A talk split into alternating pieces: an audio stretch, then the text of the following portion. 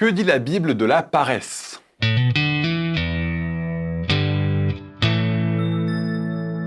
La première loi du mouvement de Newton dit qu'un objet en mouvement a tendance à rester en mouvement et qu'un objet immobile a tendance à rester immobile.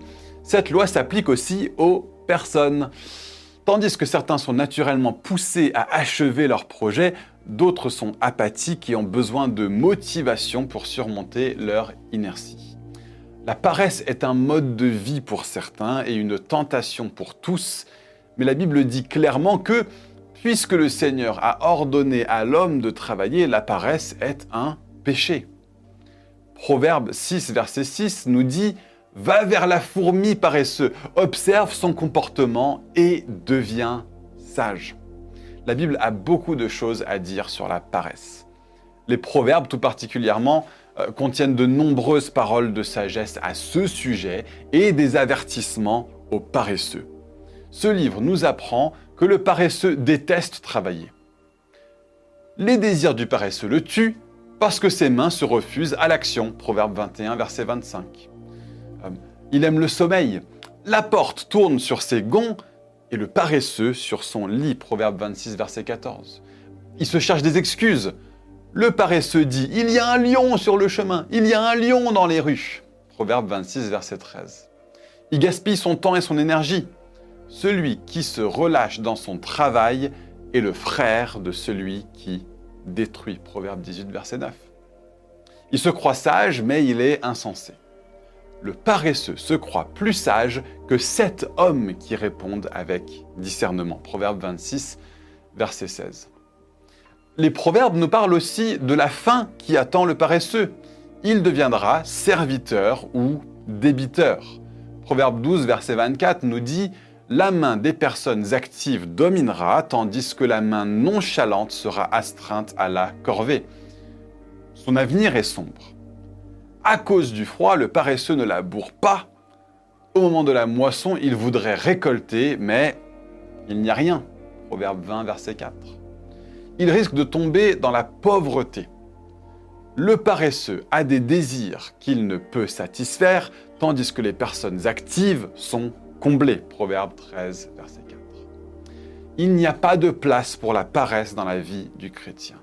On enseigne aux nouveaux convertis que c'est par la grâce que vous êtes sauvés, par le moyen de la foi. Cela ne vient pas de vous, c'est le don de Dieu. Ce n'est pas par les œuvres afin que personne ne puisse se vanter. Éphésiens 2, versets 8 à 9. Mais un chrétien peut devenir oisif s'il croit à tort que Dieu ne s'attend pas à ce que sa vie transformée porte du fruit. En réalité, c'est lui qui nous a fait. Nous avons été créés en Jésus-Christ pour des bonnes œuvres que Dieu a préparées d'avance afin que nous les pratiquions. Éphésiens 2, verset 10. Les chrétiens ne sont pas sauvés par les œuvres, mais ils montrent leur foi par les œuvres. La paresse viole le dessein de Dieu, c'est-à-dire les bonnes œuvres. Le Seigneur donne cependant aux chrétiens la force de surmonter notre tendance naturelle à la paresse en nous donnant une nouvelle nature. Notre nouvelle nature nous motive à travailler et à être productifs par amour pour notre Sauveur qui nous a rachetés. Notre tendance ancienne à la paresse et à tous les autres péchés a été remplacée par un désir de vivre une vie qui honore Dieu. Que celui qui volait cesse de voler qu'il se donne plutôt la peine de travailler honnêtement de ses mains pour avoir de quoi donner à celui qui est dans le besoin. Éphésiens 4, verset 28. Nous avons la conviction que nous devons travailler afin de pourvoir aux besoins de notre famille. Si quelqu'un ne prend pas soin des siens, et en particulier des membres de sa famille proche, il a renié la foi et il est pire qu'un non-croyant.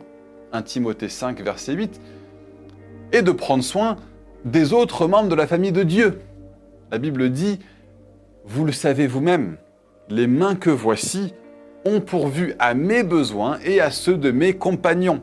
En tout, je vous ai montré qu'il faut travailler ainsi pour soutenir les faibles et se rappeler les paroles du Seigneur Jésus, puisqu'il a dit lui-même, il y a plus de bonheur à donner qu'à recevoir. En tant que chrétien, nous savons que notre Seigneur nous récompensera pour notre travail si nous persévérons jusqu'au bout. Ne négligeons pas de faire le bien, car nous moissonnerons au moment convenable si nous ne nous relâchons pas. Ainsi donc, pendant que nous en avons l'occasion, pratiquons le bien envers tous et en particulier envers nos proches dans la foi. Galates 6, versets 9 à 10. Ou bien, tout ce que vous faites, faites-le de tout votre cœur comme pour le Seigneur et non pour des hommes, sachant que vous recevrez du Seigneur un héritage pour récompense. Le Seigneur que vous servez, c'est Christ, Colossiens 3, versets 23 à 24. Ou encore, la Bible nous dit, En effet, Dieu n'est pas injuste pour oublier votre œuvre et votre amour.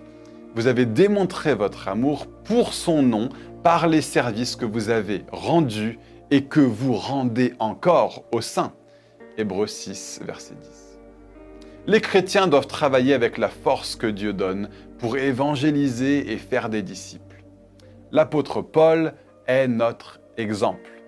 C'est lui que nous annonçons en avertissant et en instruisant toute personne en toute sagesse, afin de présenter à Dieu toute personne devenue adulte Christ. C'est à cela que je travaille en combattant avec sa force qui agit puissamment en moi. Colossiens 1, versets 28 à 29.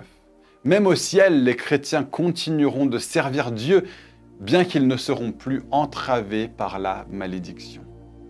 Libérés de la maladie, de la tristesse et du péché, y compris de la paresse, les saints glorifieront le Seigneur éternellement.